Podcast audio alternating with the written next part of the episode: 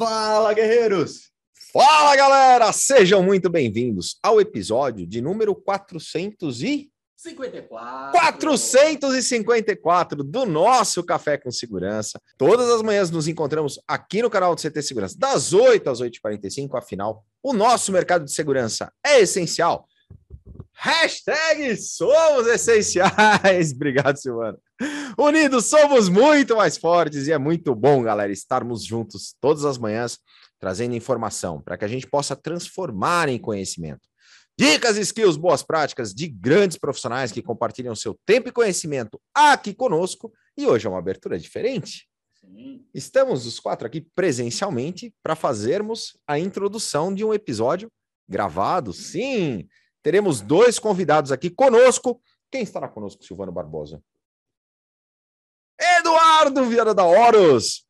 Vamos falar sobre distribuição. Nossa, tô cego aqui, o Silvano. distribuição de soluções.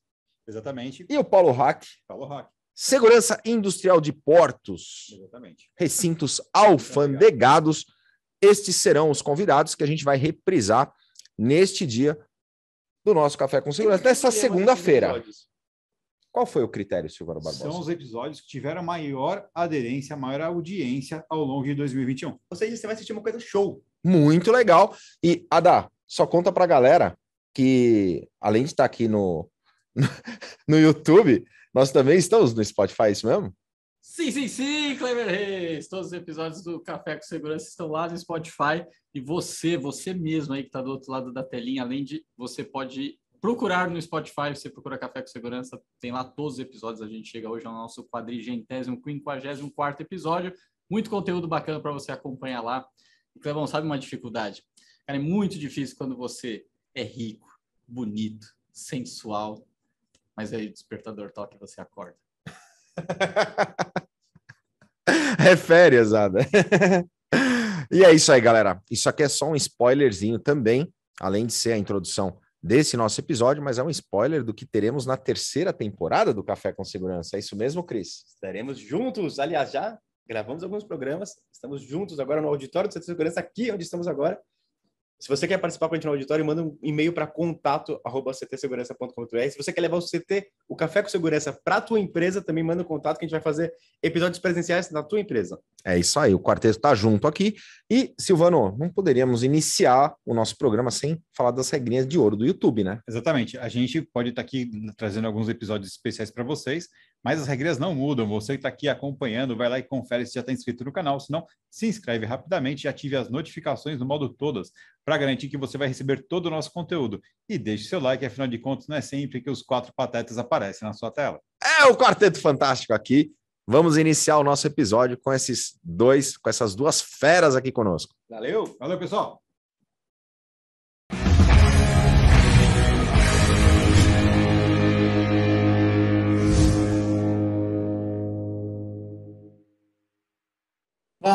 Fala, guerreiros!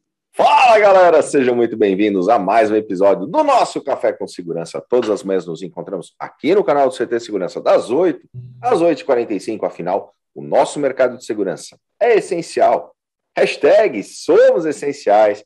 Unidos somos muito mais fortes e é muito bom todas as manhãs estarmos juntos, trazendo informação para que a gente possa transformar em conhecimento Dicas, skills, boas práticas de grandes profissionais que compartilham seu tempo e conhecimento aqui conosco todas as manhãs. E é muito legal estarmos juntos. Eu, Kleber Reis, Silvano Barbosa, a nossa mascote, ela, a Eusébia Matoso, Cristian Visval, a Adalberto Benhaja. Bora animar! Bora animar! E o nosso convidado especial de hoje, Eduardo Viana de Mello está conosco lá da Horas. Bom dia, Edu. Bom dia. Muito bom tê-lo conosco aqui no Café com Segurança. A gente está transmitindo pelo YouTube, youtube.com.br Segurança. E aqui no YouTube, Silvano, nós temos as nossas regrinhas de ouro. Exatamente, você que está nos acompanhando aí, dá uma olhada se já está inscrito no nosso canal. Se não estiver inscrito, se inscreve agora nesse momento, vai lá, clica, inscrito e também ative as notificações, prestando atenção se você está ativando no modo todas e não no modo personalizado, para ter certeza que vai receber todo o nosso conteúdo. Aproveite também, deixe o seu like. Essas instruções, essas boas ações aí, você vai ajudar a gente a levar esse compartilhamento de informação muito mais longe. Então vai lá, se inscreve, ativa as notificações e deixa o seu like. Boa, somos em 16.500 inscritos orgânicos aqui no canal. Super obrigado pela sua audiência. E é, ó, o Silvano falou, deixa o likezinho aí que ajuda pra caramba. Ô, Cris, e aqui no YouTube também temos o nosso chat? Na auditoria. A galera chega cedinho. Ah, é auditoria sem tiara hoje, Cristiano Visual? Sem tiara. é, bora animar. Rodrigo Camargo chegou com a gente, Marcos Paiva, bom dia, chegando cedo, ótima semana. O Coronel Sérgio Viana, lá de Recife, está conosco também, todas as manhãs. Bom dia, comandante. Shinji Quiota, o grande Elcio Binelli, da PGB Security. Salve, galera, bom dia, ótima semana a todos. O Renato Buiu, que toda sexta-feira está com a gente. Fala, Silvano. Em breve teremos o primeiro torneio do setor de segurança eletrônica, bancado pela, patrocinado pela PGB Security, lá na Top One Tênis. Aí sim, grande. Vamos ver se você não joga um atestado, né? É, é, não, não, é. não, não, não, Vamos, vamos ver. Não, não, não, se brinca, ah. Christian, não se brinca com coisa de saúde, tá? É, aham, aham. Respeite os idosos, Cristian Visual. Exatamente, tem isso também. BRX Tech, o André Leandro está com a gente, Fernando Sóis Silva da Performance Lab, Antônio Moimas, o Leonardo Simonetti, o Custódio, Alvorada Guerreiro, salve CT, ótima semana, abraço, ele que está lá no Centro-Oeste. Edu, custódio lá da Piracanjuba, Eita Magal. CTCast, hein? Tá no CTCast, eu achei que você falar. Tá no CTCast. Então, vamos falar do CTCast, calma, calma. Eita Magal, bom dia a todos, Roberto Coletti, segundou no CT. Bora que a semana começou, galera. Começou a todo vapor. Quem mais está conosco? O Ricardo Lima, da OPC Apple Adriana Bezerra da Silva, o grande Hiro está com a gente também. Bom dia a todos. Zé Augusto da San Germain, Eleva Security na área. Eduardo Jesus Ramos, o Marcelo Ribeiro, a Viane Piroja, buenos dias. É isso aí, galera. Super obrigado pela sua audiência. Todas as manhãs aqui conosco. Claro que eu falei. Então, Zé Augusto da San Germain? Da TechWord. Eu tinha perguntado. Você viu que ele lembrou do papito dele, né? Do Zé é, é. É. Mas vamos lá, galera. Super obrigado mais uma vez pela sua audiência todas as manhãs aqui conosco, gerando conteúdo relevante para o segmento, assim como toda a programação do CT. Silvano, como está a nossa programação do CT Segurança neste nesta segunda-feira, neste dia? Muito bom. A programação está muito legal. A gente tem, depois do café com o nosso querido Eduardo Viana de Mello, a gente vai lá às 17 horas para uma arquitetura na segurança, que na verdade vai ser um masterclass sobre o SafeTed na prática arquite é, com a arquiteta Macarena Raul Vargas. Vai ser é, mais um programa meio em espanhol, meio em português, mas dá para entender 100% porque é fantástico o nível de aprendizado que eles estão trazendo. Ela que é presidente né, mundial do SafeTed, trazendo aí essa, essa informação, esse conteúdo para a gente. E às 20 horas, no Segurança em Pauta, nós teremos os convidados o Dovis Marlets, o Ronaldo Marques e Edmeu Corrêa falando sobre a segurança dos bebês na maternidade. A gente não faz ideia como é complexa a manutenção da segurança dos bebês dentro de uma maternidade. A gente vai falar um pouco sobre isso hoje à noite. Sensacional, sensacional. É muito e... até hoje.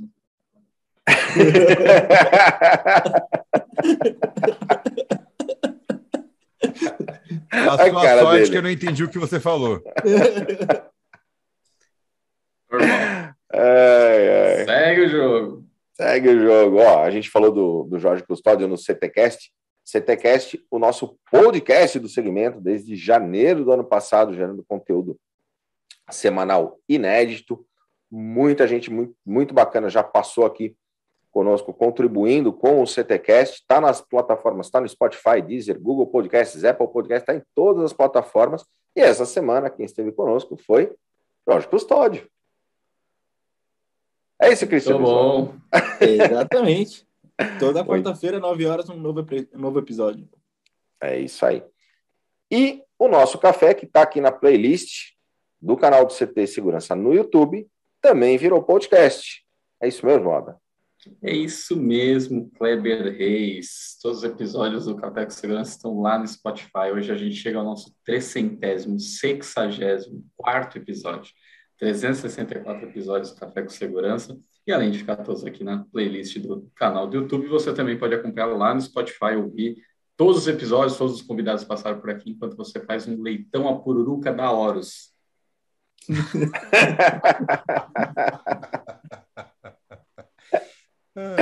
de onde ele tira isso? Todo dia, Edu, ele fala uma coisa diferente, entendeu? Que você pode fazer enquanto você escuta o podcast. Hoje foi o. o... Então, e no convite, né? É, que você distribui para os convidados, sempre tem ali embaixo uma pergunta, né? Cristian Visval, o que, que é o crédito? É tipo o RSVP, né? Se não responder, não entra. Credit, solução de antecipação de crédito que o Centro de Segurança lançou para integradores, instaladores, fabricantes, distribuidores, consultores de segurança.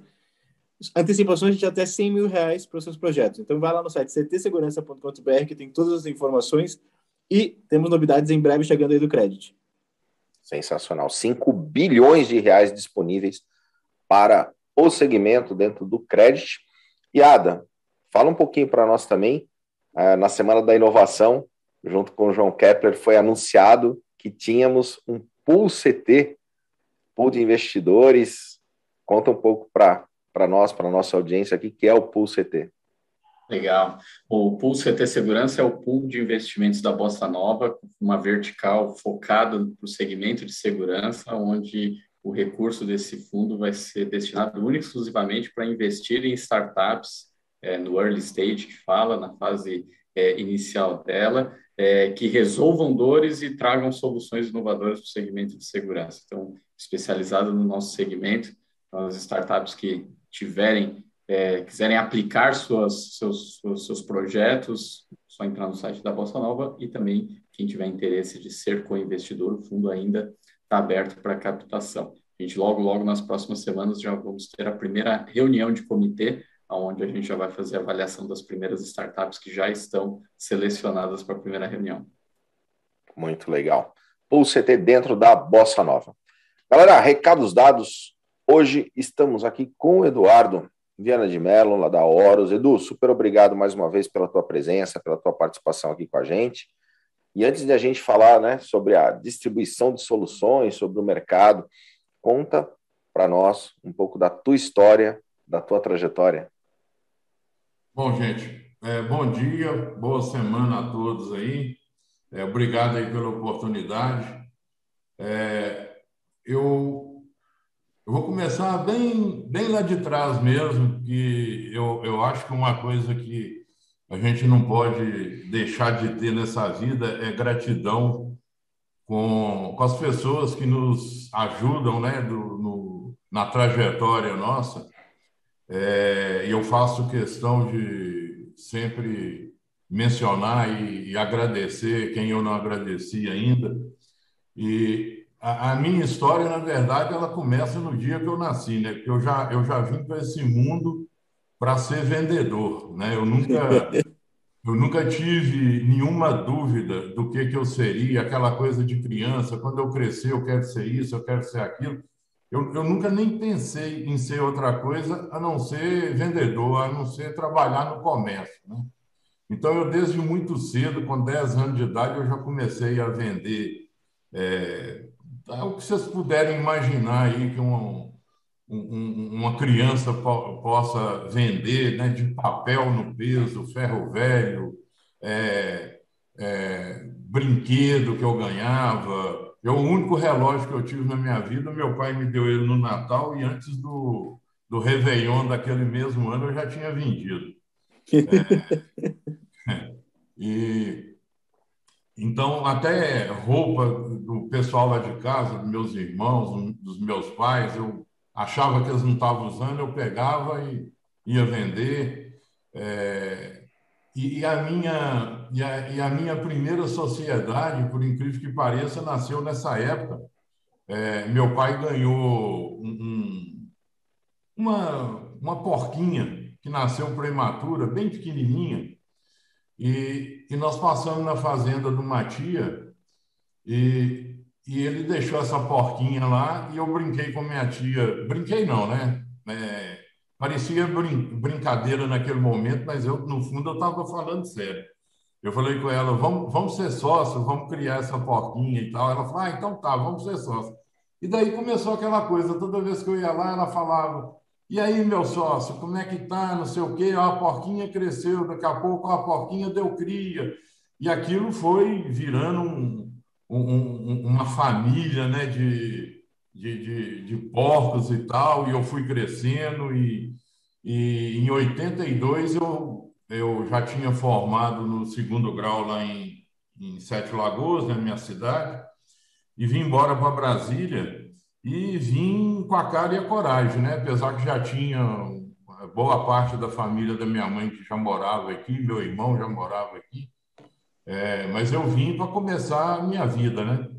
E na véspera de eu viajar, essa tia, né, essa sócia, chegou na casa dos meus pais com um dinheiro, uma boa quantia de dinheiro, e falou assim: ah, Isso aqui é para você começar a sua vida é, é o dinheiro daquela porquinha. Ela cresceu, procriou, os filhos deram cria e nós vendemos e está aqui o dinheiro. E com esse dinheiro eu me sustentei aqui durante seis meses até sair o meu primeiro emprego, que foi numa rede de supermercados, né? de novo no comércio. E com pouco tempo, era uma rede até do governo do Distrito Federal, a exemplo do que existia no governo federal, a Cobal, aqui existia uma rede que chamava é, SAB, Sociedade de Abastecimento de Brasília. Eu entrei lá com 18 anos, com 19 eu já assumi gerência, e durante o tempo que eu permaneci lá, mais quatro anos, foi sempre como gerente. É, era até um, um, muito complicado, porque eu, com 18 anos, eu tinha a cara de 15. É, então, a pessoa chegava e falava assim, eu quero falar com o gerente. Eu, pois não. Não, eu quero falar com o gerente. Não, eu sou o gerente. Que isso, menino? Você não tem nem idade para trabalhar aqui. Ali, ali, ali, aliás, essa conservação me persegue até hoje, né? Mas, é, então, eu trabalhei ali é, passei o período do plano cruzado, né? Que não sei se vocês lembram, o gerente de supermercado era o vilão do Brasil, né? Era o culpado de tudo. É, eu com 19, 20 anos passando um sufoco daquilo, uma pressão desumana, né? A gente não dormia, sonhava que estava sendo preso todo, toda noite, era tsunami, televisão, polícia civil, federal, era era uma farra, né? Mas sobrevivi essa época e, nesse período surgiu o convite para ir para Cuiabá montar uma empresa com dois amigos e era uma distribuidora de produtos da Gillette e da Johnson. E para lá eu, eu fui e fiquei dois anos, é, viajei aquele estado todo vendendo, entregando mercadoria, empresa é, cresceu bastante, apesar que era um período muito difícil, né? inflação muito alta. É... Bom, e nesse mesmo período é, surgiu o convite do, do Ney, que é meu sócio desde então, desde que eu cheguei, que eu retornei para Brasília, é, para vir é, começar uma empresa que ele estava abrindo, ele já era sócio da, da Horus, e só que a Horus estava é, é, tendo choque de fornecedores, né? fornecedores que fabricavam a mesma linha de produto. Então ele foi descartando e passando para essa outra empresa, que era a CMC, e eu vim iniciar a CMC. E com pouco tempo eu consegui comprar a parte dos sócios que ele tinha na Horus, né, que é, é, até voltando na linha do agradecimento, não posso deixar de mencionar o Joferino Miranda Pontes, que foi o fundador da Horus em 76, né? então a Horus já está aí com seus 45 anos de estrada. O Ney entrou na sociedade por volta de 85 e eu em 90. Em, em 90, em 90 é, é eu vim com a CMC para dentro da Horus e aí, desde então é, tá nós dois tocando essa empresa, graças a Deus, é, crescendo. E estamos hoje aí com seis unidades, né? Matriz em Brasília, duas filiais em Goiânia, uma em Rio Verde, Goiás também, outra em Palmas, Tocantins, e a nossa caçula, que é Fortaleza, que, diga-se de passagem, é uma loja maravilhosa, muito grande, muito bem montada. Talvez no segmento que a Horus atua, é, não exista hoje no Brasil uma loja tão grande como essa unidade de Fortaleza, é, numa avenida muito movimentada, uma loja com a visibilidade muito, muito bacana. E, e é isso. E, e aqui cheguei e aqui estou. Eu acho que é, é, é, é isso, é isso aí é, é, a minha história, né? Um, um pouco resumida, mas a essência é essa aí. Eduardo, e, e é muito legal ver isso, assim, a, a, parte de vendas na veia desde, desde pequeno, e aí com a Horus entra uma solução diferente que é a parte de tecnologia, né? É, desde... teve, um, teve uma vez que, sei lá, eu devia ter 11, 12 anos, minha mãe virou para o meu pai e falou: eu não esqueço disso, né? Ela virou para o meu pai e falou assim: Ó, oh, você dá jeito nesse menino que daqui a pouco ele vende até nós dois. Eu falei, mãe, vou te enganar, eu já vendi, só não entreguei. eu já vendi, já vendi. Mas é, é, é impressionante, é assim, e é uma coisa que eu gosto tanto que eu, eu vibro não é só quando a minha empresa está vendendo, não. Eu, eu vibro quando alguém me conta uma história do, que, que realizou uma venda, uma negociação que estava complicada e tal. Eu, eu, eu sinto um prazer como se fosse eu que tivesse realizado, porque é, é, é aquela história, né? Quem corre por, é, quem, quem corre por gosto não cansa, né? Então, nada, nada melhor nessa vida que a gente fazer aquilo que realmente a gente gosta. Não o que dá dinheiro, né? Tem muita gente que já começa iniciando a vida profissional da maneira errada, né? Ah, eu vou formar nisso, eu vou trabalhar naquilo porque é o que está dando dinheiro. Cara, o dinheiro, ele, ele, todos os segmentos dão dinheiro, desde que você esteja feliz, desde que você esteja bem naquilo que você faz. Então, graças a Deus, eu eu, eu tenho hora que eu penso assim, pô, eu sou uma pessoa sem graça, porque eu nunca tive dúvida é, do que eu queria fazer profissionalmente. Eu acho que, de repente, essa dúvida, ela até é, é, é, é boa, porque a maioria das pessoas tem, né? Quando você vê assim, pô, eu nunca tive dúvida, não... é difícil ver alguém falar isso, mas no meu caso, é, é isso que aconteceu, eu nunca tive a menor dúvida. Muito legal. E aí, quais são os desafios de vender soluções, de, por exemplo, diferentes, como você estava numa experiência de, de redes de varejo e vem para uma área de tecnologia, falar de segurança, falar de. Eu vi que vocês estão com soluções de robótica até. É, quais são os desafios de vender soluções completamente diferentes ao longo da carreira? Olha, eu, eu sempre pensei comigo o seguinte: é, se, se eu me proponho é, a, a seguir um, um, um, uma carreira, né? Se eu, vamos, vamos dizer, se eu me proponho a ser cantor, é, eu não posso ter dificuldade em cantar é, pop, sertanejo ou rock. Eu, eu, sou cantor, né? Então, desde o momento que eu, eu sempre tive isso comigo, que eu vou ser vendedor, é, que, que, o meu negócio é esse, é lidar no, no comércio, eu acho que seja lá o, o que eu tiver que vender, eu, eu vou ter que é, é, fazer isso da melhor maneira possível e, e, não posso me permitir ter muita dificuldade, porque, na verdade, é, é, tudo se resume à venda. Tudo bem que quando você sai do mercado de varejo, igual eu saí, para um mercado atacadista e um mercado de tecnologia, é, você tem um, um, uma mudança muito, muito grande, né? Eu, por exemplo, quando eu comecei nessa área, eu mal sabia atender um telefone, né? Eu, eu, eu já era craque em falar alô, não mais do que isso.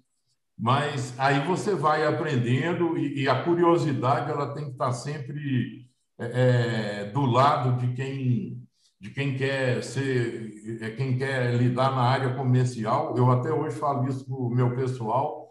É, às, às vezes a gente resolve dar uma oportunidade para um funcionário de um outro setor que não é a área comercial, mas ele demonstra alguma aptidão. E eu falo o seguinte: é, não deixe de ter curiosidade, porque quando você tem curiosidade, você, você quer saber para que, que serve aquele produto, quem é o mercado consumidor, e aí você, com, com essas informações na mão, você começa a caminhar. Então, é, eu, eu, eu, considero isso, que é, a gente não pode é, ter esse tipo de dificuldade de, ah, eu, eu, eu trabalhava na, no, no varejo, vendendo um, um, produto que todo mundo já conhece, que o cliente é que compra. É, agora eu estou para um mercado de tecnologia, mas isso é, é, é tipo é, é, é, uma evolução, né? Para quem gosta dessa, dessa coisa comercial, não deixa de ser uma evolução, porque hoje nós trabalhamos num, segmento que, se você parar para pensar, tem muita coisa que nós vendemos que, a, que o cliente vive sem, sem esses produtos. Mas a partir do momento que ele começa a consumir, ele não fica mais sem. Ele, ele, ele, aí ele passa a ser um usuário constante, ele passa a consumir as atualizações daquilo que, que ele está usando, mas então aí entra o nosso dom de fazer o convencimento, né? de, de mostrar que aquilo ali vai mudar a vida dele, que vai trazer mais conforto, que vai trazer ganho. Então, esse é o grande desafio nesse mercado, porque, por exemplo, no mercado que eu vim, varejista de supermercado, você não precisa convencer ninguém que precisa comprar arroz, feijão, é, né? Isso aí é necessidade básica. Agora, a tecnologia, é... hoje nós já temos muita coisa aí que eu, eu diria que está até nessa lista dos básicos, mas tem muita coisa que se a gente não tiver pronto para mostrar para o consumidor, ele continua vivendo sem ela. Agora, experimentou a tecnologia, aí não fica mais sem, né? Quem é que, quem é que hoje vai para o mercado buscar um carro que não tenha direção hidráulica, que não tenha ar-condicionado, vida elétrica, né? Até pouco tempo a gente escutava falar, né? Isso aí é frescura, eu, eu não preciso disso. Mas a partir do momento que você dirigir um carro com essas tecnologias, você não quer mais é, é, abandonar. Então, eu acho que o grande desafio é, é esse: é você ter essa consciência que você precisa estar tá mostrando e convencendo o, o, o seu cliente a provar dessas novas tecnologias. Mas, voltando lá no início da pergunta, foi assim um, um aprendizado muito grande essa migração do varejo para essa área de tecnologia, para a área de atacado, né, que é o nosso caso aqui. Agora, Eduardo, existe uma questão importante também que é a diferença de mercados, né? E quando a gente vai para uma área que a princípio é mais técnica, né? A gente está falando de produtos de segurança eletrônica, produtos técnicos, tem a questão do conhecimento técnico e tudo mais. E aí entra uma posição muito importante que é montar um bom time, né? Porque ali na frente da na lida você não vai decorar todos os manuais, saber tecnicamente todas as coisas. Você não, não é você que vai responder para todos os clientes, né? E, e como é que foi para você começar a montar um time dentro de um perfil é, de produto que não era o teu anterior, né?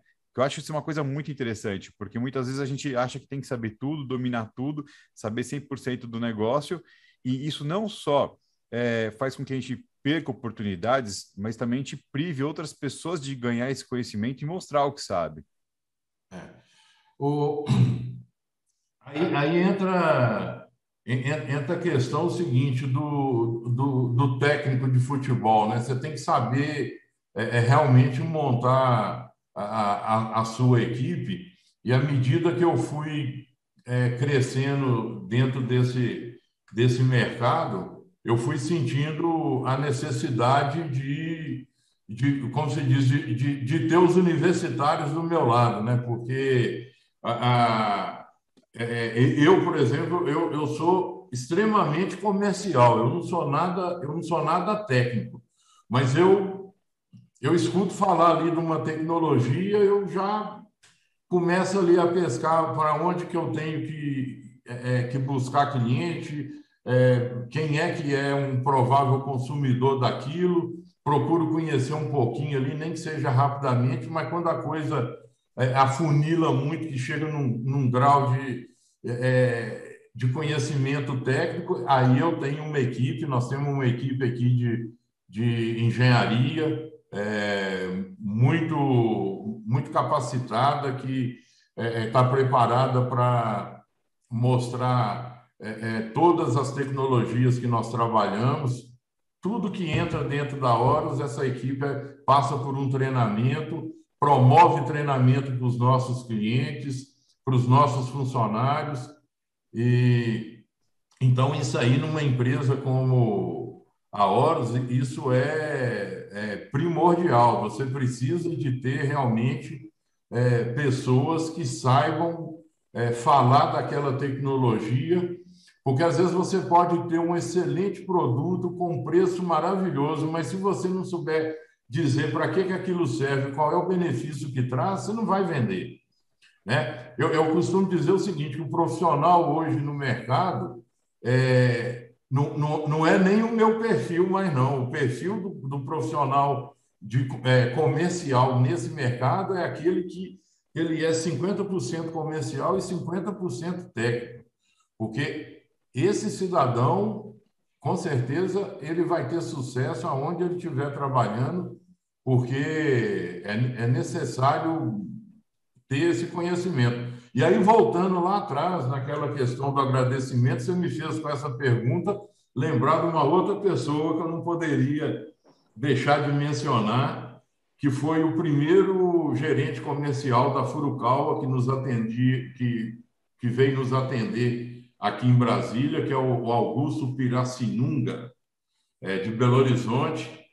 É, então, naquela ocasião, ele vinha, ficava uma semana aqui nos atendendo.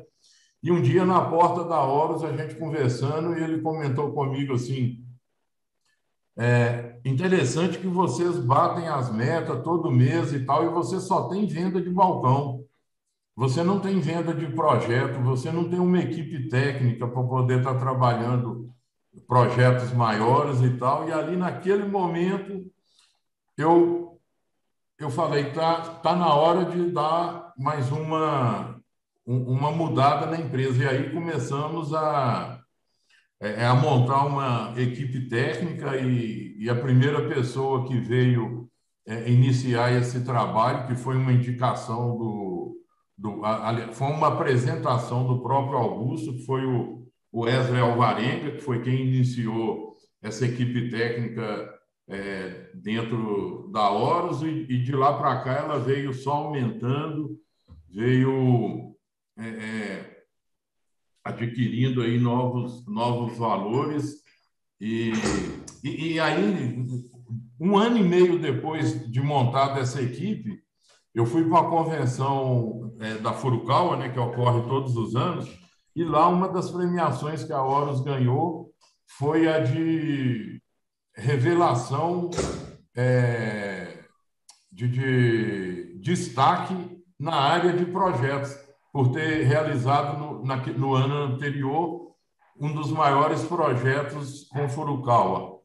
E eu não tive dúvida, né? Eu recebi a premiação e saí da, da sala lá e peguei o telefone, liguei para o Augusto e falei: eu não, eu não poderia deixar de, de te ligar, porque eu não, eu não seria honesto comigo mesmo. Estou ligando para compartilhar com você a premiação que eu acabei de receber, que é fruto daquela, daquela sua visão, daquele toque que você me deu então é, é, é, isso, né? A gente não pode perder esses momentos. A vida está toda hora trazendo alguém que nos fala alguma coisa que nos dá uma oportunidade de dar um passo a mais, de, de, é, é, de crescer mais um pouco e, e eu procuro fazer, eu sei que nem sempre a gente consegue, mas eu procuro fazer sempre isso ao máximo. Eduardo, e aí agora falando um pouco do mercado da distribuição, né? É, é sempre frequente vir para a discussão, né, o papel do distribuidor. Aí tem gente às vezes começa a colocar que não tem, que ah, é só um operador logístico. É, os distribuidores cada vez mais falando de agregar valor é, para se tornar cada vez mais relevante na cadeia. Aí você tem o fabricante que às vezes quer bypass o distribuidor, o distribuidor que bypassa o integrador, enfim, a gente vê diversas movimentações e esse assunto é sempre debatido. E aí é sempre bacana poder ouvir de um distribuidor e com uma jornada tão longa dentro do nosso segmento. Qual é a visão do Eduardo é, sobre o mercado de distribuição de segurança no Brasil?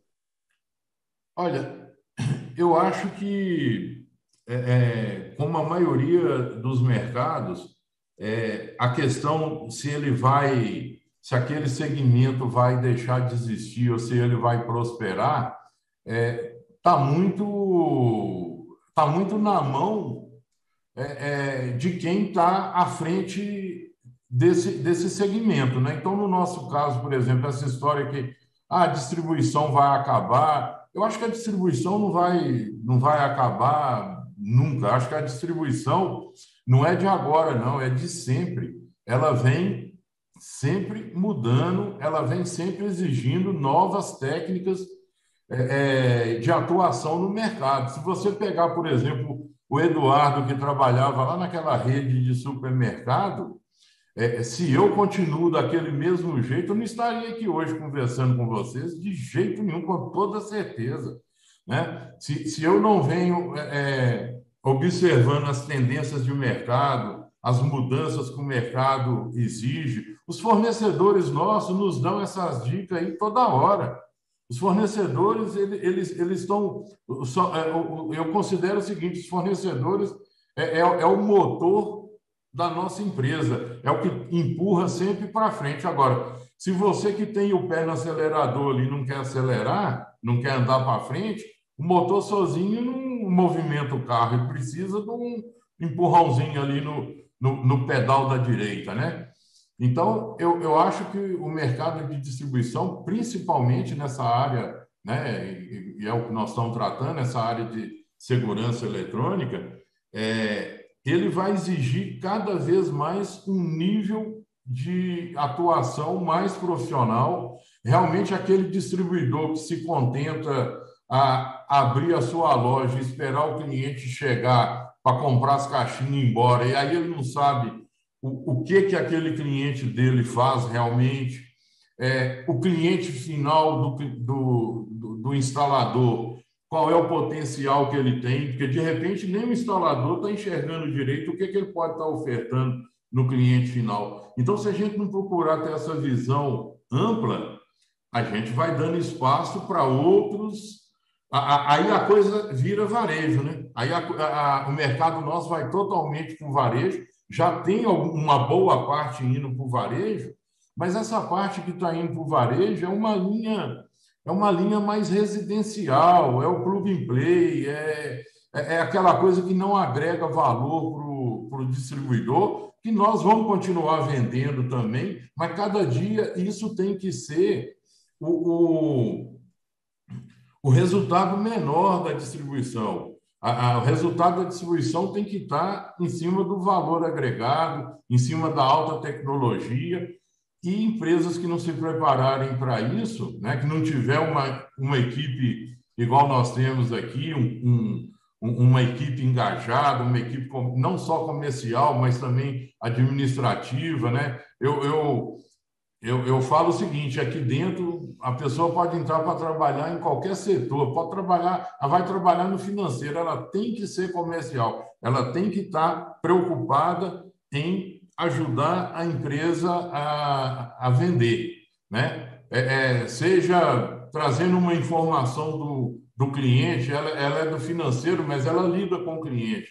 Ela, uma observação que um cliente faz, uma reclamação, isso tem que ser compartilhada dentro dessa equipe, e graças a Deus a gente está conseguindo é, trilhar nesse, nesse caminho aí com, com bastante sucesso. Mas eu sou da opinião que o mercado da distribuição ele vai é, evoluir, acabar não.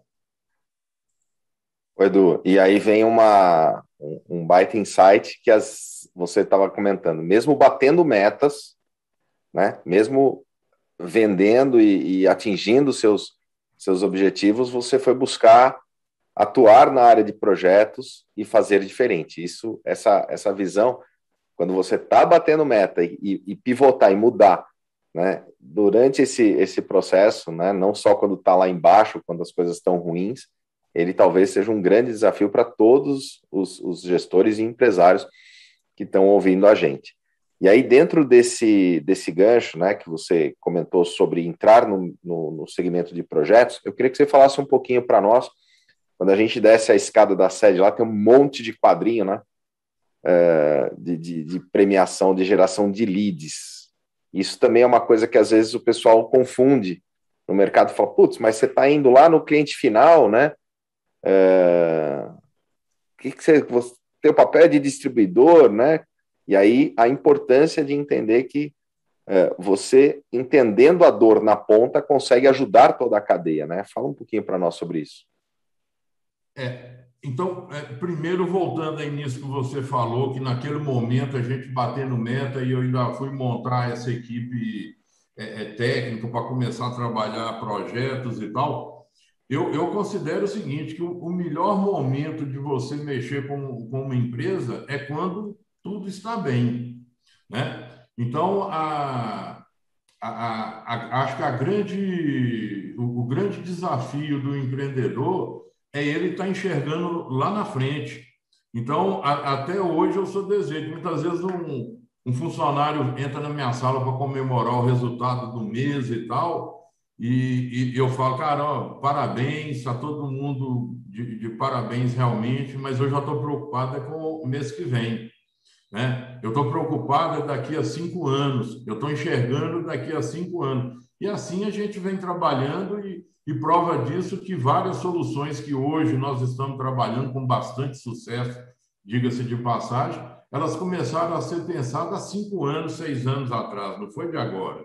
Né? O, o mercado nem estava, é, é, não tinha ninguém trabalhando, mas a gente já estava pensando, a gente já estava analisando, já estava se preparando para poder entrar nesse mercado.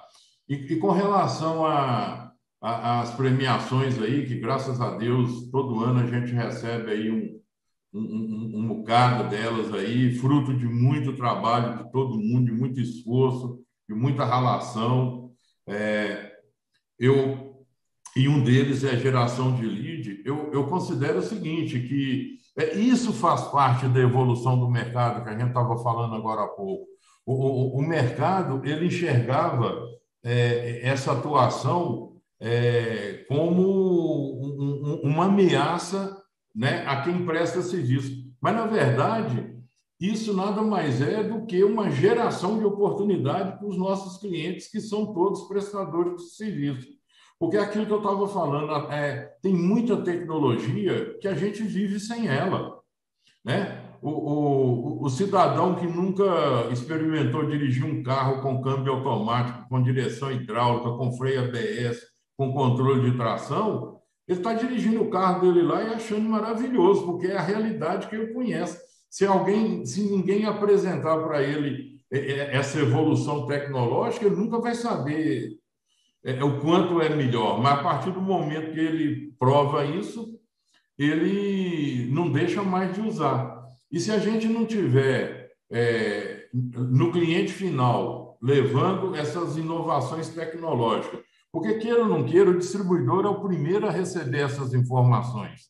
Né? O fabricante lança uma nova solução, o primeiro que ele leva é para o distribuidor. E o distribuidor tem que ir para o mercado e mostrar quanto mais pessoas é, tiverem conhecimento das tecnologias que eu trabalho, mais chance eu tenho de estar tá vendendo através dos instaladores, dos integradores, que são os meus clientes de interesse. Né? Nós não vamos lá no cliente final para vender, nós vamos lá para provocar uma negociação. E aí a gente pega o integrador e fala, dá sequência aí e torce para ele realmente vir comprar com a gente, né? Eduardo, e como que o distribuidor é, se mantém atualizado nas tecnologias? É, qual que é a forma que o distribuidor precisa, na sua visão, tá, praticar para que ele tenha sempre os melhores produtos, soluções, é, enfim, e, e, fazer esse match com o mercado, né? Porque não adianta só ter produto de alta tecnologia, precisa também conseguir fazer com que esses produtos de fato façam sentido para o mercado, né? Como que o distribuidor, você entende que é a melhor forma de ele agir nesse sentido? Olha, a melhor maneira do distribuidor se manter atualizado é prestando atenção no que os seus fornecedores falam, né? É, é, é, é você botar a sua, a sua equipe comercial e técnica dentro de uma sala de treinamento e deixar claro o seguinte: nada de celular, nada de. É, é, é fazer com, aquela, com aquela equipe sua realmente preste atenção no que está sendo é, é, ensinado, do que está sendo é, mostrado ali na, na, naquele momento, né? Mas, é, em resumo, é quanto mais alinhado você tiver com, com os fabricantes, né, mais atualizado você vai ficando, porque se, se você deixa passar essas oportunidades, daqui a pouco tem um monte de concorrente seu vendendo e você reclamando que aquela solução não vende, né? Porque a gente escuta muito isso, né? É, uns comemorando e outros reclamando da mesma da mesma cena, né? Do mesmo momento ali. Então é é falta de observar isso, né? De procurar conhecer, porque nós, nós estamos vivendo já há um bom tempo, é, eu acabei de falar, é, se você pode ter o produto, você pode ter o melhor preço, mas se você não tiver conhecimento para dizer o que, que aquilo faz, qual é o benefício que traz, você não vai vender, porque o cliente não sabe, você também não sabe falar, então virou uma, uma caixinha sem sentido, né? Então, tem que ter essa atualização, tem que buscar essa. andar de braço dado com o fornecedor, não tem jeito. Nós somos uma extensão da fábrica. Perfeito. Eduardo, isso talvez, é, só, Cris, só uma observação, isso talvez já responda, inclusive, o que diferencia, que foi uma pergunta do Antônio Moimaz aqui, da, da questão do e-commerce, da internet, né? É justamente você entender e mostrar para o que faz, talvez seja um, um dos, dos grandes diferenciais com relação ao e-commerce. Eduardo, quem quiser entrar em contato com a Horus, faz como? Bom, nós temos aí o, o, o nosso site super atualizado, né? O www.horustelecom.com.br. É, nós temos a nossa central de atendimento 613486 é, 8000. É, vou deixar meu meu e-mail também, que eu, apesar que não me deixam fazer muito mais isso aqui na empresa, né, que é exercer essa coisa maravilhosa que é o ato de vender, né? O, o, o, o, o nosso amigo Tarcísio aí, Cléber, que você conhece. Está aqui, ó. Está aqui no chat. Grande Tarcísio. Direto para não deixar eu vender. Eu acho que ele fica enciumado, porque ele já viu que se deixar eu vendo bastante, né? Então, tem o meu e-mail também, eduardo.horustelecom.com.br. Faço questão de responder a todas as críticas que chegarem, a todas, a acatar sugestões. Gosto muito de receber sugestões. Eu acho que é, é, esse exercício aí dessa troca de informação é muito salutar para o nosso dia a dia. E eu, eu não sei aí como é que está o, o, nosso tempo, mas dentro, dentro dessas pessoas, eu citei algumas, é lógico que eu não citei todas, não daria nem tempo de citar todas, mas eu tenho que é, é falar também aí do, do Tarcísio, né, que entrou para a nossa equipe aí há cinco, seis anos, é, acho que é por aí mesmo, cinco a seis anos, que realmente trouxe um, um novo patamar para a empresa, é, tem ajudado muito no crescimento e principalmente na organização da empresa, que é outra coisa primordial. Se não tiver gestão, não adianta ter um comercial bacana, não adianta ter preço bom, produto de qualidade, porque não vai dar certo. Então, ele trouxe muito disso para a nossa empresa. Né? Tem pessoas aqui que já estão com a gente há, há um bom tempo, que, no caso, o, o Sérgio, que está é, tá, tá na empresa até antes de mim, é, já na época aí que o Ney já era sócio, que é o nosso gerente financeiro, que realiza um trabalho muito bacana também. É, o Edivan, que é outro é, antigo, não vou falar velho não, senão fica bravo, é antigo aí na, na empresa também, já de muito tempo, é, a vida inteira dedicado. Os nossos gerentes de produtos, né, os nossos gerentes comerciais que estão sempre antenados aí a, a, a, aos nossos anseios e tal. Então, é, é, aproveitar aí para agradecer essa galera toda. Aí. Muito bom, Edu. Super obrigado mais uma vez pela tua presença, pela tua participação. Você perguntou do tempo, a gente passou três minutinhos do nosso horário, mas não podia deixar, né, de, de deixar esse espaço para você agradecer toda essa galera aí, todo esse time que Muito toca bom. junto contigo a horas. E obrigado para você que está na audiência. A gente se vê no decorrer da programação de hoje no CT Segurança e amanhã a gente está de volta das 8 às 8h45 aqui no nosso Café com Segurança. Valeu! Valeu! Valeu.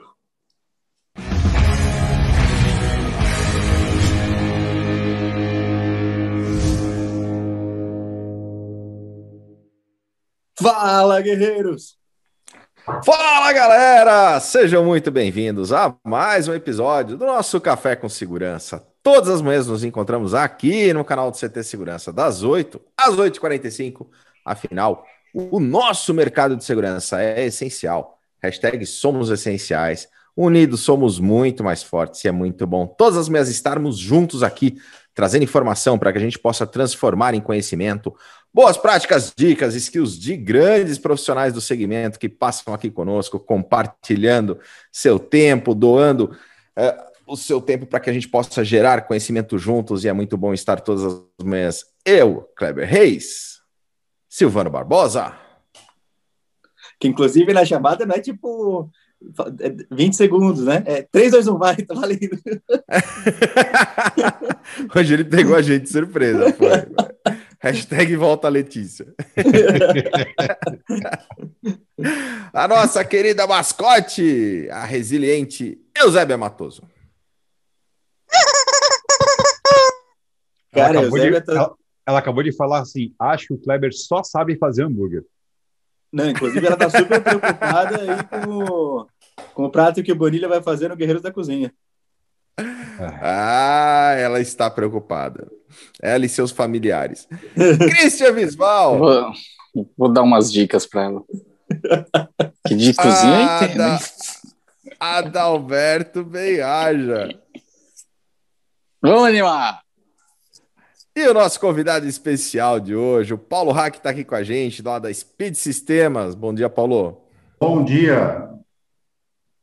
Muito bom tê-lo aqui conosco. E, Paulo, a gente está transmitindo lá para o Facebook da Revista Segurança Eletrônica, para o Face do CT Segurança. Galera, você está assistindo pelo Facebook, clica no compartilhar, joga esse conteúdo lá nos grupos para o pessoal poder acompanhar junto conosco essa, esse nosso episódio. E, ó, vocês estão falando desse negócio que o Adalberto sabe cozinhar, porque a gente está num momento interessantíssimo. Eu acho, eu acho que o Adalberto deveria ser desclassificado. Porque ele se cadastrou na versão amadores do campeonato.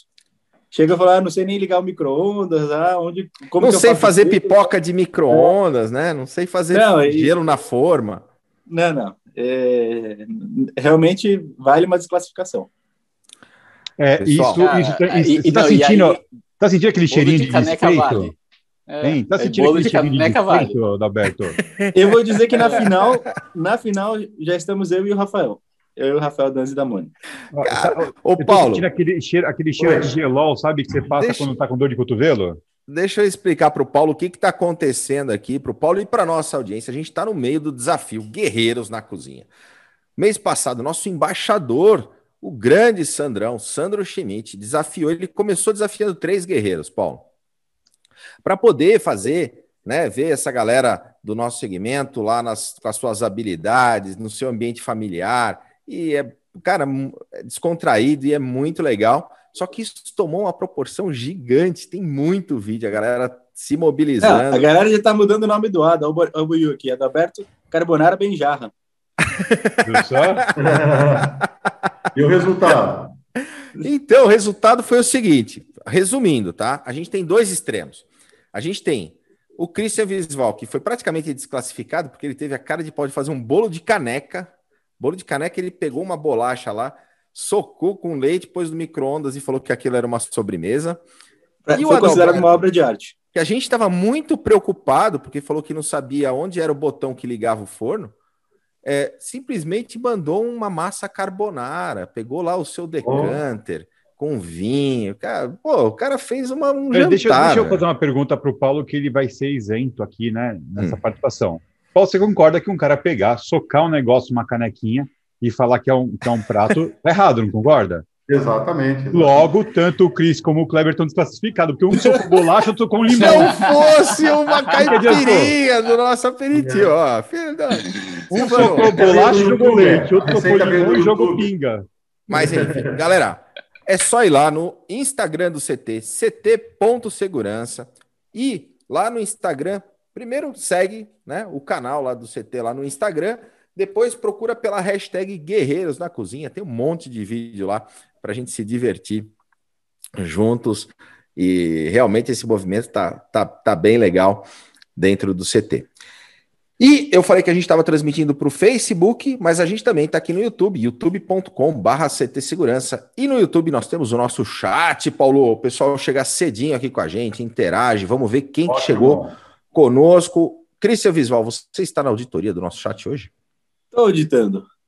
Marques, Marques, parabéns, chegou aqui com a gente. O grande Renato Buiu, vamos começar o expediente com um cafezinho bom, ver o link presente na área.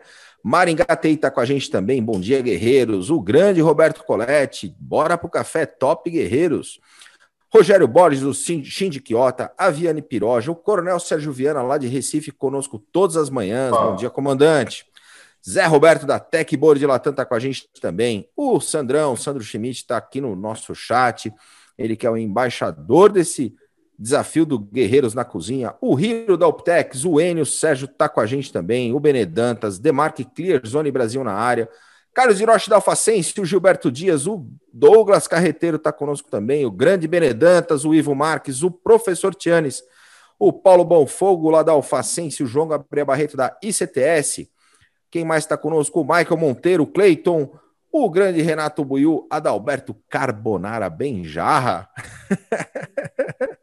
o Zé Augusto da San Germain, o grande Adalberto Fonseca está conosco também. Epa, pita. É isso aí, galera. Super obrigado pela sua audiência todas as manhãs aqui, a gente gerando conteúdo. E o CT tem muito conteúdo também. Silvano, como é que tá o nosso dia no CT Segurança? É, eu só achei estranho que você não chamou o, no, o nosso amigo da San Germain de Papito. Faz tempo, ele tá com saudade, tá? Só para avisar. Mas falando da programação do CT, nós temos agora, pessoal, se liga, às 10h30.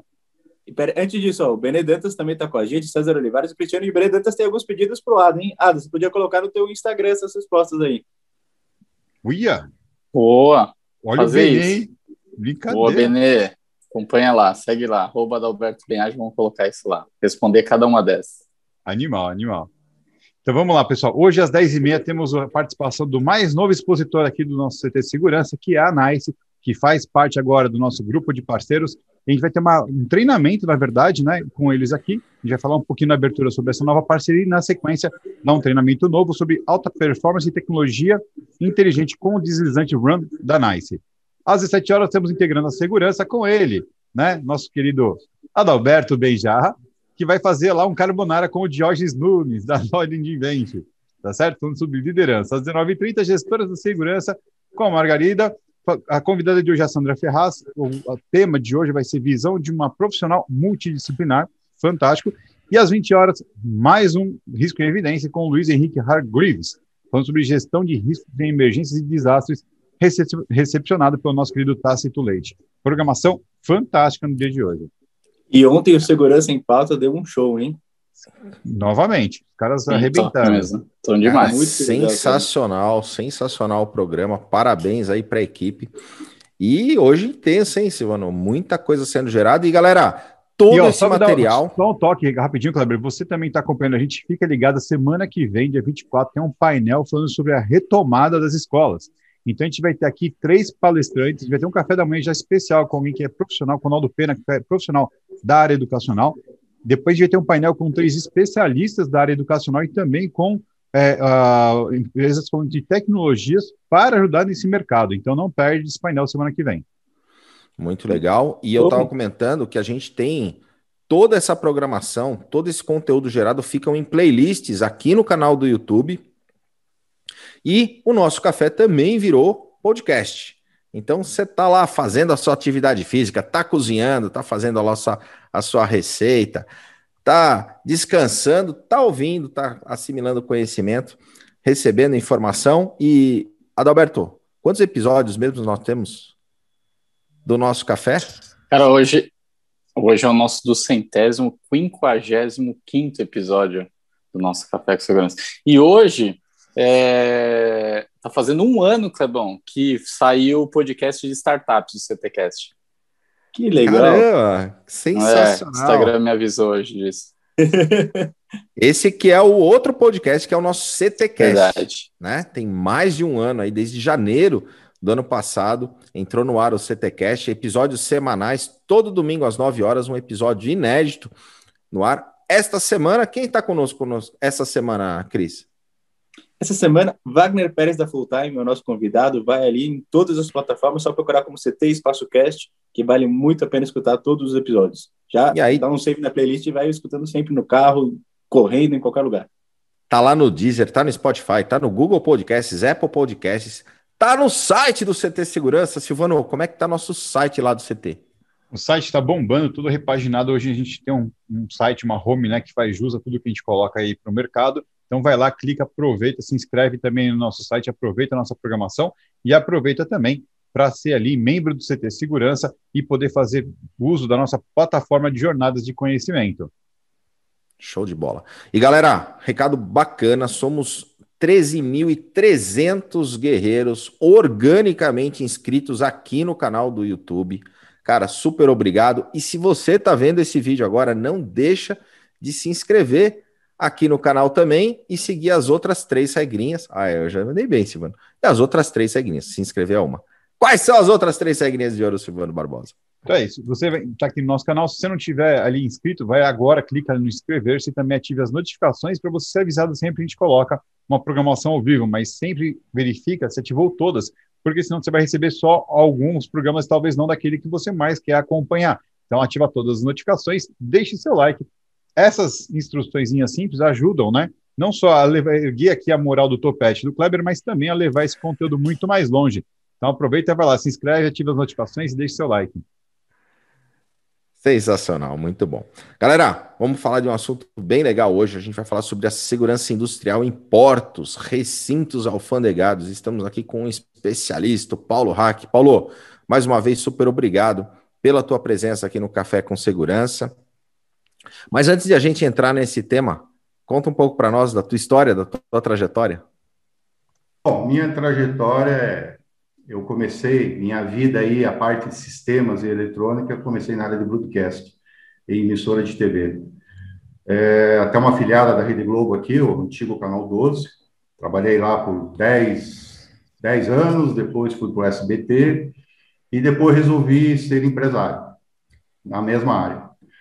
E por coincidência da vida, por destino da vida, é, até quando eu trabalhava na emissora de TV, eu tive a oportunidade de instalar a primeira câmera de vídeo em tubo.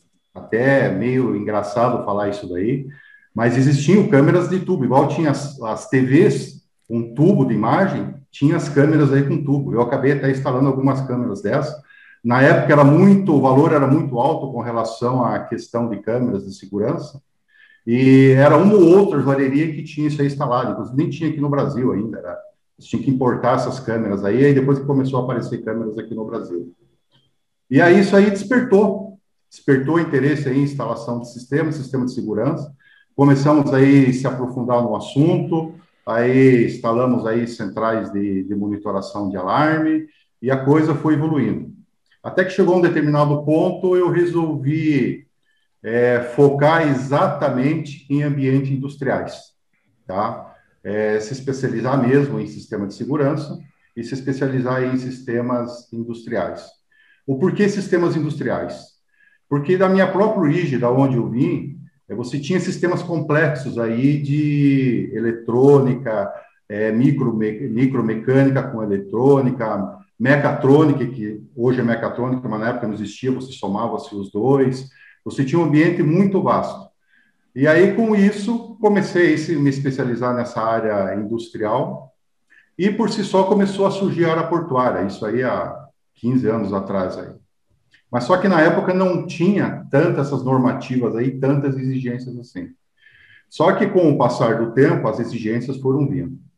E um dos divisores aí de tanta exigência, isso é muito, foi, quer dizer, teve o, lado bom disso daí, foi 11 de setembro, quando as Torres Gêmeas, é, houve lá a explosão das Torres Gêmeas, ah, os Estados Unidos disse o seguinte: eu só vendo e compro para o mundo se nós fizermos um sistema real de segurança, que é o ISPS Code. Então, você tem hoje ISPS Code em todo e qualquer é, local, navio, porto, aeroporto. Então, você tem que exigir determinadas normas aí por questão de segurança. E aqui no Brasil, já existia também, junto com a Receita Federal, um acompanhamento aí de você ter condições de ter um controle melhor do que entra e o que sai do, do país. E com isso, os dois órgãos caminharam junto, cada um com a sua exigência, tá? E se modelou-se aí um sistema de segurança. É, eu até agradeço muito, tanto ao ISPS Code e também à Receita Federal, em cima das normativas que ela tem, porque ajudou a subir o nível de segurança nesses locais. É claro, envolvidos com os bons profissionais que se tem em cada local disso daí, em especial parte de infra, parte de sistema, em desenvolvimento. Então, ajudou a você ter é, um bom sistema de segurança. Aí, como que você evolui aí o sistema de segurança aí numa área portuária? Quais são as exigências que você tem? Bom, primeiramente falando em recinto alfandegado, que é uma das exigências aí da Receita Federal, que caminha junto aí com o ISPS Code. É claro que onde você tem é, o recinto alfandegado, você também tem a, a, área do ISPS Code. As, nem sempre as mesmas áreas se, se confundem, porque cada um tem a sua característica. Mas, em resumo, você tem que ter as duas. É, falando aí a parte de segurança geral, onde você vai abranger os dois. Você tem que ter na área portuária, toda a tua área de trabalho ali, de carga, descarga e acesso, tem que ter um controle rigoroso. Na parte perimetral, você tem que ter um controle onde envolve alarme perimetral, onde você pode usar radares. Hoje nós temos radares muito eficientes, onde você integra junto com a câmera e você tem a coordenada. Você mantém a linha aqui do teu perímetro e com os radares, havendo uma situação, um problema, você tem exatamente o ponto onde houve a ocorrência e te gera alarme. Isso é integrado com o sistema, você pode ter ação de imediato, mostrando ao operador o ponto onde houve o problema, e junto você pode ter até uma mensagem de áudio para afastar a pessoa ou alertar o problema que houve, e aí você ativar ou não o pronto atendimento. Então, aí você tem essa parte aqui, perimetral, muito bem controlada. Internamente, também você tem um controle que você pode fazer com câmeras, que é a parte aí que você tem do controle operacional interno, controle logístico e também acompanhar a segurança que está acontecendo dentro aí de um determinado recinto alfandegado. Quando se fala em recinto alfandegado, só um parênteses aí, não é só área portuária. Quando você fala em recinto alfandegado, você tem portos, você tem aeroportos, ZPE, inclusive a maior ZPE que tem no Brasil, e fomos nós que fizemos, para vocês terem ideia, é uma indústria dentro de um recinto alfandegado, onde você tem um perímetro aí de 26 quilômetros, onde você tem que fazer todo esse acompanhamento aí é, da parte de, de segurança. Você tem CLIAS, você tem REDEX, enfim, aonde você coloca aí processo de importação e exportação, você tem que se adequar a esses sistemas de segurança. Bom, aí também tem o seguinte: quando você fala em importação e exportação, você tem diferentes tipos de carga. Você tem cargas que elas chegam aérea, você tem carga que chegam de navio, você tem a entrada e saída de mercadoria rodoviário, ferroviário, que são os trens. Então, você tem que ter controle para tudo isso daí. Bom, aí então nós já vimos a parte perimetral, independente aí do, do local. Esse recinto alfandegado também pode ser uma indústria. Tudo que eu estou falando aqui também se aplica à parte industrial, tá? Então, é, o sistema, ele é, se torna completo quando você considera todas essas questões aí. Aí vamos a considerar um acesso portuário ferroviário, que é a parte de trem. No trem você entra. Antes, antes do ferroviário, deixa eu só dar um alô. Você falou um negócio bem legal, falou que envolve, né? Essas outras áreas, e a gente está aqui na audiência com o Jefferson Barbosa, aí na, no, no setor de aviação civil. Bem Opa. legal que ele esteja conosco também. Dá um alô para o Júlio Boltura também, que está conosco, a Noemi Bastos, Opa. a Patrícia, tem, putz, o Sérgio Fang lá de Santos, que também está bem atento aí para a área portuária, todo, todo, todo o pessoal aqui na audiência. E já pedindo, galera, deixa um joinha nesse vídeo que ajuda pra caramba o algoritmo do YouTube a levar esse conteúdo sensacional do Paulo aqui para mais pessoas. Oh, Mas vamos lá, a gente estava falando da. presença de todos aí, vamos lá. Então, vamos, nós estamos aí na parte ferroviária, ferroviária, que é a parte de trens. Então, veja o que acontece. Quando você tem um trem, muitas vezes você vê por o trem. O próprio trem, ele já tem uma condição aí que você tem cargas diferentes em cima. Você tem grãos, você tem material inflamável, você tem containers, você tem containers, os refis. Então, você tem cargas abertas. Como é que você controla isso daí para você poder atender essa, essa normativa aí? Então, em todo acesso, no acesso ferroviário, por exemplo, você tem que ter um sistema onde você consiga fazer a contagem de toda a composição. Isso nós são usados sensores lasers que nós trouxemos lá da área industrial. Isso se deve aí essa compatibilidade aí de protocolos, porque antes a indústria de automação era totalmente independente dessa parte de automação sistêmica aí por causa dos protocolos. Hoje nós conseguimos juntar isso daí. Então, você consegue contar todos os vagões. E detalhe: quando você coloca um container em cima de uma plataforma, você tem containers em tamanhos diferentes. Então, você tem que contar os containers, você tem que contar também a plataforma, porque numa plataforma você tem, ou você tem um container em cima, ou você tem dois. E às vezes você tem vazio.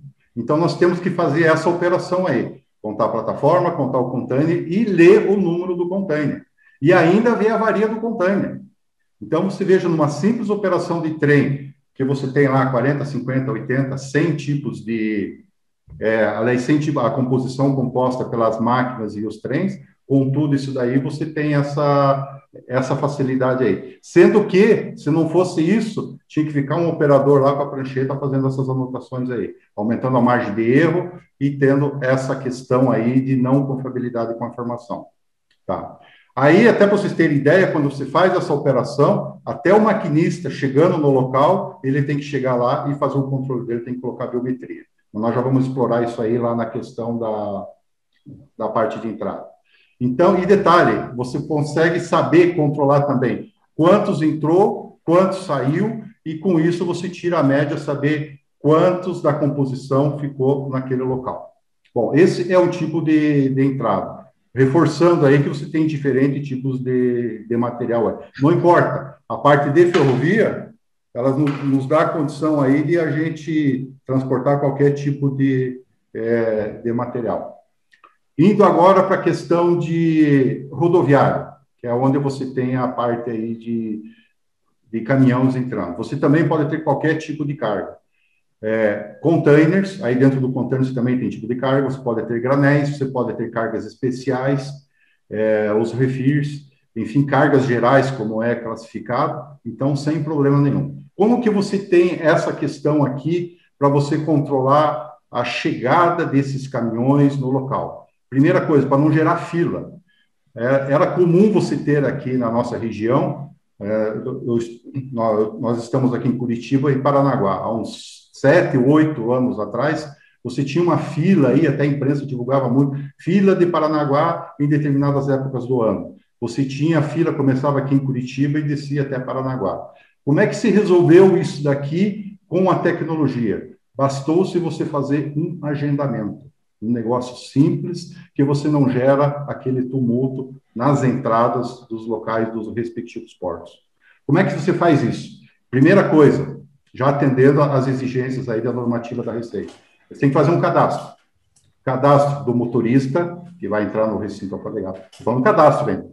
Cadastro do caminhão, se é bitrem tal, você tem que cadastrar tudo isso daí. O, e, o, e o container não, você coloca no agendamento. Bom, você tendo esse cadastro aí, aí você vai para o agendamento de acordo com a carga que você tem. Então, aí você já tem o, o teu agendamento, você vai puxar pelo teu cadastro. E detalhe, nesse cadastro, você já faz a verificação do caminhão, se está em ordem, tá? E também da validade da carteira do motorista. Aí tem locais, tem alguns portos que não deixa o motorista nem fazer o cadastro se ele não tiver em ordem com a documentação dele. Se o caminhão tiver irregular, você também não consegue nem fazer o cadastro. Isso é fantástico porque você evita aí que muitas situações é, fiquem trabalhando fora de determinadas normas. Bom, aí você fez o teu agendamento. A partir do momento que você fez o agendamento, veja só, de repente você sai lá da, da tua origem sai lá 200 caminhões, todo mundo descendo. Você vai gerar, obviamente, a fila lá embaixo de 200 caminhões até redistribuir isso daí. Quando você faz o teu agendamento, você já cria de acordo com a questão operacional quantos caminhões você vai descarregar por hora. Ah, eu vou descarregar 10 por hora, mas está vindo 200, você segura o cidadão para trás e ele só vai chegar lá naquele determinado horário. Aí você não gera inclusive fluxo alto no trânsito e também você também não gera tumulto lá na portaria de entrada do, do local. Bom, aí esses mesmos 10 que vão entrar aí, existe uma questão operacional que nós resolvemos para esses 10 aí você poder operar 15, 20 ou 30 se for o caso. Como que é feito isso daí? Bom, ele chegou na questão aí do, do agendamento dele, ele entrou, ele faz uma, uma pré-vistoria que é o pré-gate, então, ele tem uma pré-checagem disso daí. Aí ele vai para o gate propriamente dito. Esse gate propriamente dito, ele vai ler o OCR, leitura de placa, vai ler placa frente, placa atrás, e também vai ler a parte do container. Esses itens aí, eles foram colocados no agendamento. A partir do momento que você tem essa informação do agendamento e você fez a leitura do OCR disso daí, o sistema faz a checagem. Ó, tá ok. Quando o cidadão faz o cadastro dele lá também, ele tem a biometria dele, biometria ou face. Quando ele chega no gate junto, dependendo da solução que você tenha lá no sistema, hoje a Receita está exigindo apenas a biometria, o finger, de dedo. Mas já está aí, a, a, próxima normativa, você vai exigir a questão de face aí. Aí o que, que vai acontecer? A hora que ele chegar no local, fez a parte de leitura de placa, leitura de container, checou, checou a biometria, ele já se entende, porque já foi checado todo para trás, toda a parte documental da Receita. Que daí tem um, um que você tem um cumprimento aí da normativa da, da Receita, que é o ADE 02, onde você tem que fazer essa, essa normativa aí, e é um sistema exclusivo da Receita, que todas essas informações aí, elas têm que ir para lá de maneira correta.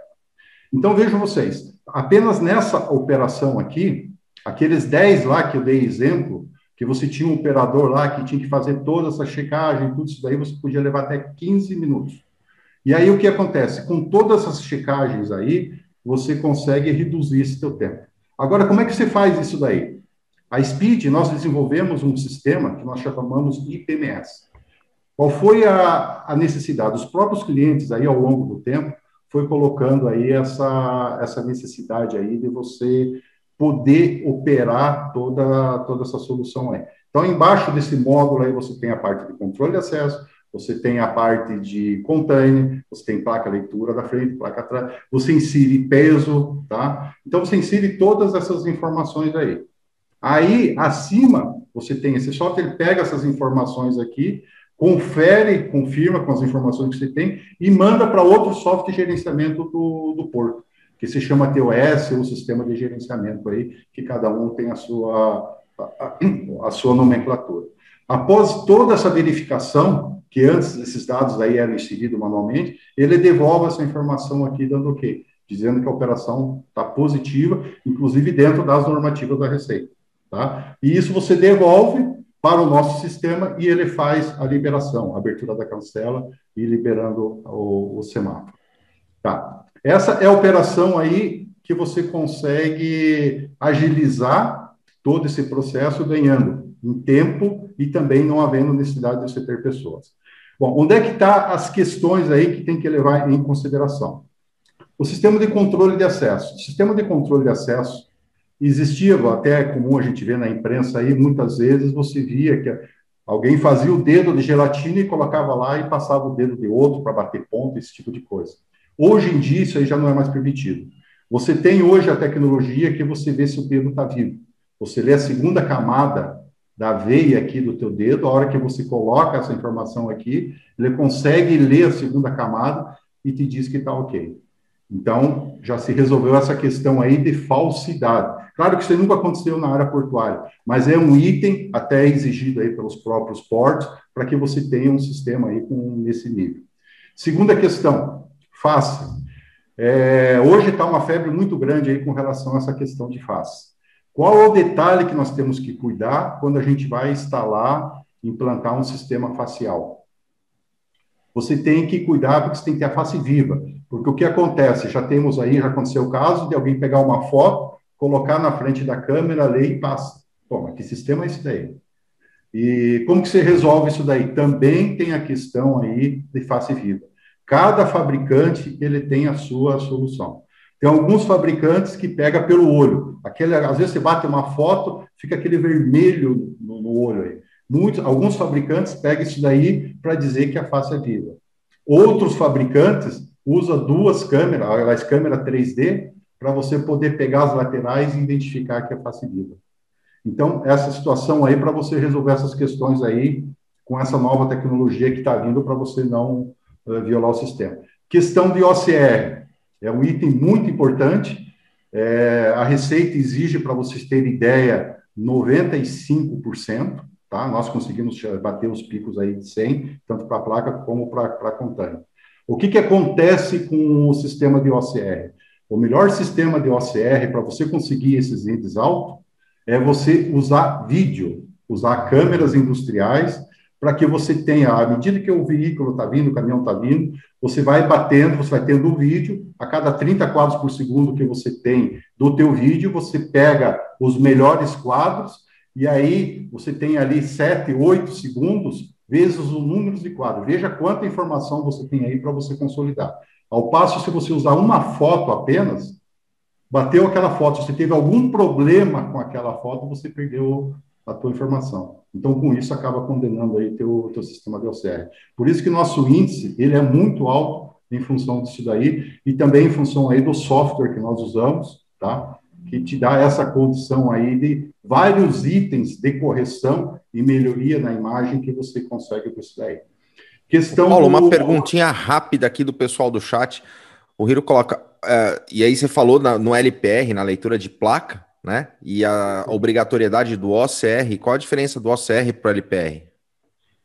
Olha, veja só, para nós aqui passa a ser apenas uma questão aí de, de, de nomenclatura, tá? Você, assim como você usa cargo para container, você usa LPR para leitura de placa, tá? Então, é, OCR, é, putz, me fugiu a sigla aqui, Pô, já lembro aqui, eu já falo a sigla aí do, do OCR e LPR. Mas, em, em, em sumo, a, a, a questão final é a mesma coisa, é você fazer leitura de placa. Assim, quando falar cargo, é leitura de container, tá? Eu já falo as... A é, o, o, acho que o OCR, na verdade, é transformar essa imagem em, em, em dados, né? É, ah, não, não, espera aí, eu pensei que ele só queria saber o nomenclatura. Espera aí, então veja o que acontece. Eu já ia chegar a explicar isso daí. Eu já, já ia chegar a explicar como que funciona o OCR ou o LPR. Você pega a imagem, tá? Você tem um, um vídeo analítico aí junto. Mas você pega a primeira coisa, você pega a frente do veículo. Você aí você acha, tenta achar o retângulo da placa do veículo. A partir do momento que você achou aquele retângulo do quadrado do veículo, aí você faz essa captura aí. Aí você tem na base de dados todos aqueles caracteres. Tá? Por exemplo, se você tem um número 6, o número 6 está meio deformado, através da inteligência artificial que você tem no teu sistema, junto com o que ele capturou, ele vai gerar uma nota para aquilo ali. E com aquela nota ele vai dizer, não, é realmente o número 6. Ele faz várias buscas disso daí em cima do, do banco de dados. O mesmo acontece para, para container. Tá? É, questão de container. Container, você, se você pegar e observar um container, você vai ver que ele tem leituras em todos os, os lados, as laterais, em cima, porta, frente. Então, você tem aí três, cinco, sete leituras aí no container. Aí, o que, que nós fazemos? Com três câmeras, nós fazemos quatro leituras. Por quê? Você tem as laterais e você tem em cima. Aí, o que acontece? Em cima, você tem duas leituras. Entra aqui uma característica muito interessante da parte de container, que se você observar, ah, ler container, ler container é fácil. Você tem leitura horizontal, você tem leitura vertical, e dos 11 caracteres que você tem, às vezes tem três em cima, três embaixo e os outros quatro. Você tem ele todo desordenado. Então, o teu sistema tem que ter condições de ler isso daí, e de qualquer lado também, tá? Então, isso é tudo característica do, do próprio software.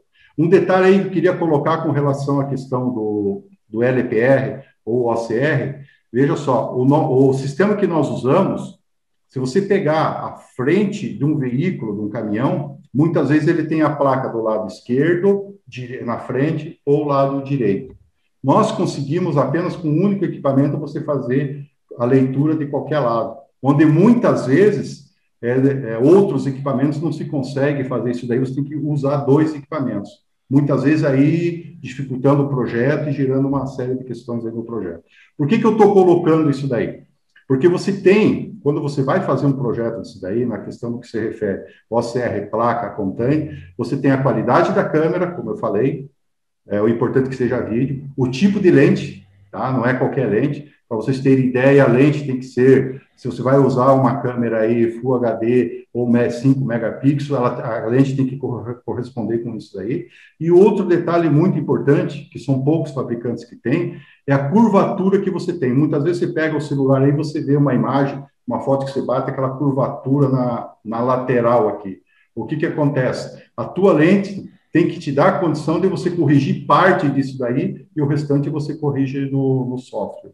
Senão você não consegue atender esses índices aí, tá? E detalhe, a, nós só conseguimos evoluir para essa automação aí que eu, que eu descrevi para vocês anteriormente, com a nossa ferramenta, exatamente por causa desses índices aí. Porque senão, imagina você ter que ficar corrigindo manual, manualmente, todas essas operações aí. Fica humanamente impossível. Quer dizer, por isso, muitas vezes, a perda de tempo que você tem em determinado acesso é exatamente nessa, nessa questão aí. Tá? Então, é a facilidade que você tem e confiabilidade aí com, com, a, com a operação. Outra questão muito importante aí, que aí entra muito forte na questão de TI e a parte de infra, você em toda e qualquer instalação, novamente eu reforço, tudo que nós estamos falando aqui serve para ambiente industrial, serve para qualquer sistema de segurança, tá? Questão aí de infra, tá? É, a Receita tem algumas exigências aí de você fazer anel e tudo mais, eu acho fantástico, porque se você tiver um problema num determinado local, o outro você faz a compensação do teu, do teu sinal. É claro que você tem que ter aí equipamentos adequados para isso daí, suítes com entrada, saída, é, toda essa questão aí. Mas aonde eu quero chegar, que é muito importante, é a questão aí de processamento e também a questão de armazenagem de, de imagem.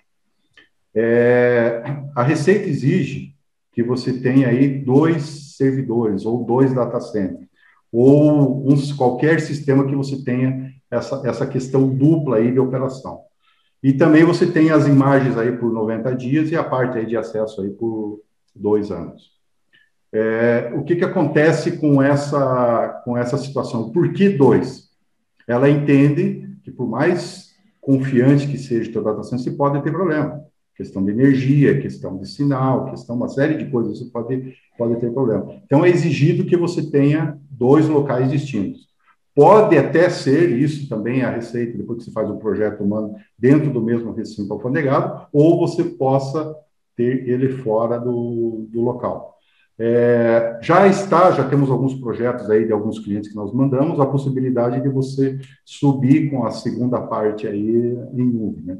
Mas isso aí, eu acredito até que devo aceitar, mas desde que você tenha aí um bom, um bom link aí de, de saída, né? Tá? Então, aí, voltando à questão de integração de toda, toda essa solução aí.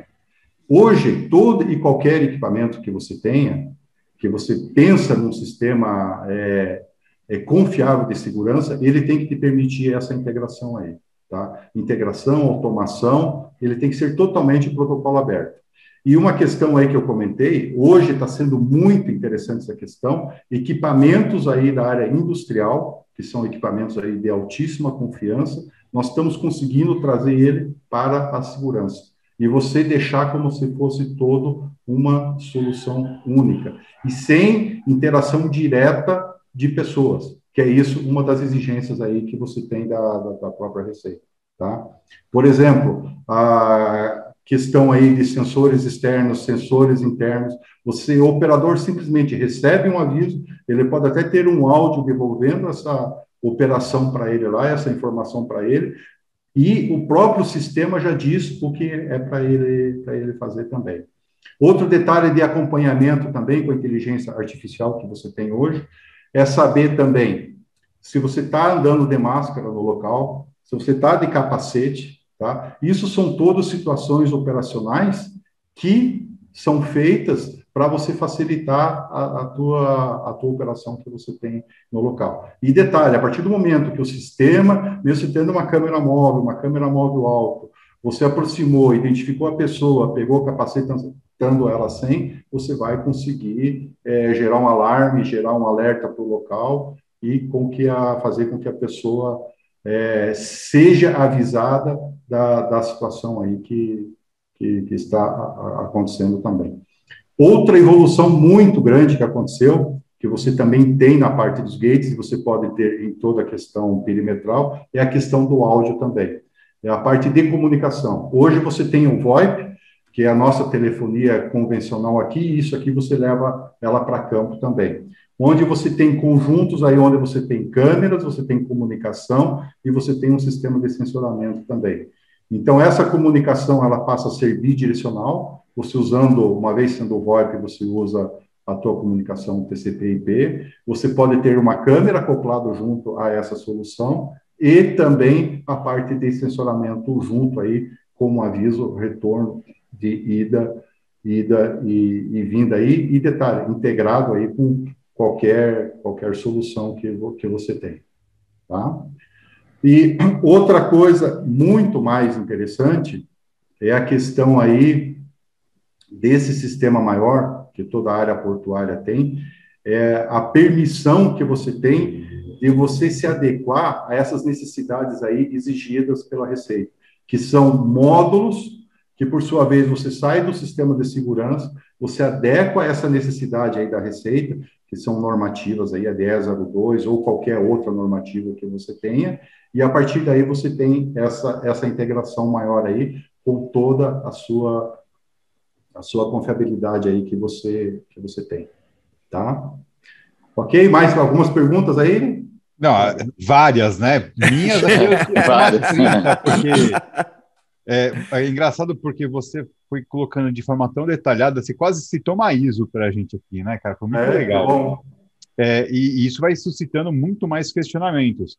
Só que a gente tem mais dois, três minutos só de bate-papo, então eu vou trazer para cá um que o Jefferson Barbosa colocou, que ele fez o seguinte: como foi as adequações para a certificação da OEA? Olha, veja só, essas certificações aí, o que acontece? Boa, boa pergunta, gostei. Você tem empresas especializadas, tá? Quando você vai, um exemplo, você vai fazer um recinto alfandegado, você vai fazer um recinto alfandegado e a tua área portuária. Você tem empresas especializadas nessa questão documental, tá? Que cuida exatamente dessas certificações. A Speed, nós fazemos o seguinte: nós fazemos a parte sistêmica, nós estudamos a parte sistêmica. Existem várias empresas, inclusive certificadas, para você fazer esta adequação. Nós não temos competência para fazer isso. Eu sei alguma coisa, não vou nem me atrever a falar isso, mas você tem empresas especializadas. Então, depois, só para um entendimento maior, para você chegar nessa fase que nós falamos aí, você teve vários projetos aí, meio ambiente, ANAC, essa questão da receita e tudo mais, e é, comportos que entram em SPS Code. Então, para cada situação, por exemplo, a Receita Federal, ela tem, ela tem pessoas especializadas para essa orientação aí documental com relação a isso. Com relação a comportos, você tem a mesma coisa, empresas especializadas para fazer isso daí. Com relação a esse item OEA, também a mesma coisa. Então, cada um na sua questão. Para você ter ideia, para você certificar um, um, porto, um recinto alfandegado, no dia vai a Comportos, tá? É, com seus especialistas lá, e eles simulam todas essas seguranças aí que eu falei para vocês. Eles chegam a pular o perímetro, eles chegam a tentar é, burlar o sistema de segurança e ele só é aceito depois que isso acontecer. Isso vale para o ISPS Code, que é feito pela Comports, pelos seus assessores, né? E também é feito com a Receita Federal. Você simula uma operação e depois você você deixa isso aí percorrer é, normal e depois vai ver o resultado lá que você teve. Se está em atendimento à normativa ou não. Tá? Paulo, ainda tem várias perguntas aqui do pessoal do chat para você, mas a gente vai deixar isso para você responder até algumas para eles. É, quem quiser entrar em contato com você, saber mais sobre o Speed, saber essas, essas perguntas que o pessoal tem aqui com você, faz como? Bom, para entrar em contato comigo, é... pode entrar pelo próprio link da speedsistemas.com.br ou meu e-mail, né? paulo@speedsistemas.com.br. Tá? Ou o telefone também, 41991858765. Tá? Excelente, Paulo. O pessoal tá, tá colocando aqui que aula, é, elogiando toda, to, todas as informações, porque realmente fez, é, fez dentro do contexto todo, fez realmente é, foi esclarecedor, fez é diferença. né? Nosso tempo se nós pegarmos um item só OCR aqui, puta, nós íamos ter alguns programas aí para a gente poder, poder desenvolver. Mas que bom, que bom que gostaram. Estou à disposição. Quem quiser entrar em contato comigo, entra, eu envio todo o material. É, podemos também fazer algumas apresentações bem mais pontuais em cima disso daí. E, novamente, o que nós falamos aqui, é claro, é para atender a área portuária, mas é para atender também toda e qualquer atividade, tá? É, escola, igreja, é, indústrias, indústrias grandes, indústrias pequenas, tá? Enfim, em geral. Ah, e detalhe, nós sempre se preocupamos em fazer qualquer projeto nosso melhor custo relação benefício, tá? Pensando aí que é um ambiente industrial, que você tem que investir, os equipamentos aí tem que durar no mínimo aí cinco, sete anos, como nós já temos histórico aí dos nossos, dos nossos clientes aí. Tá? Muito legal, Paulo.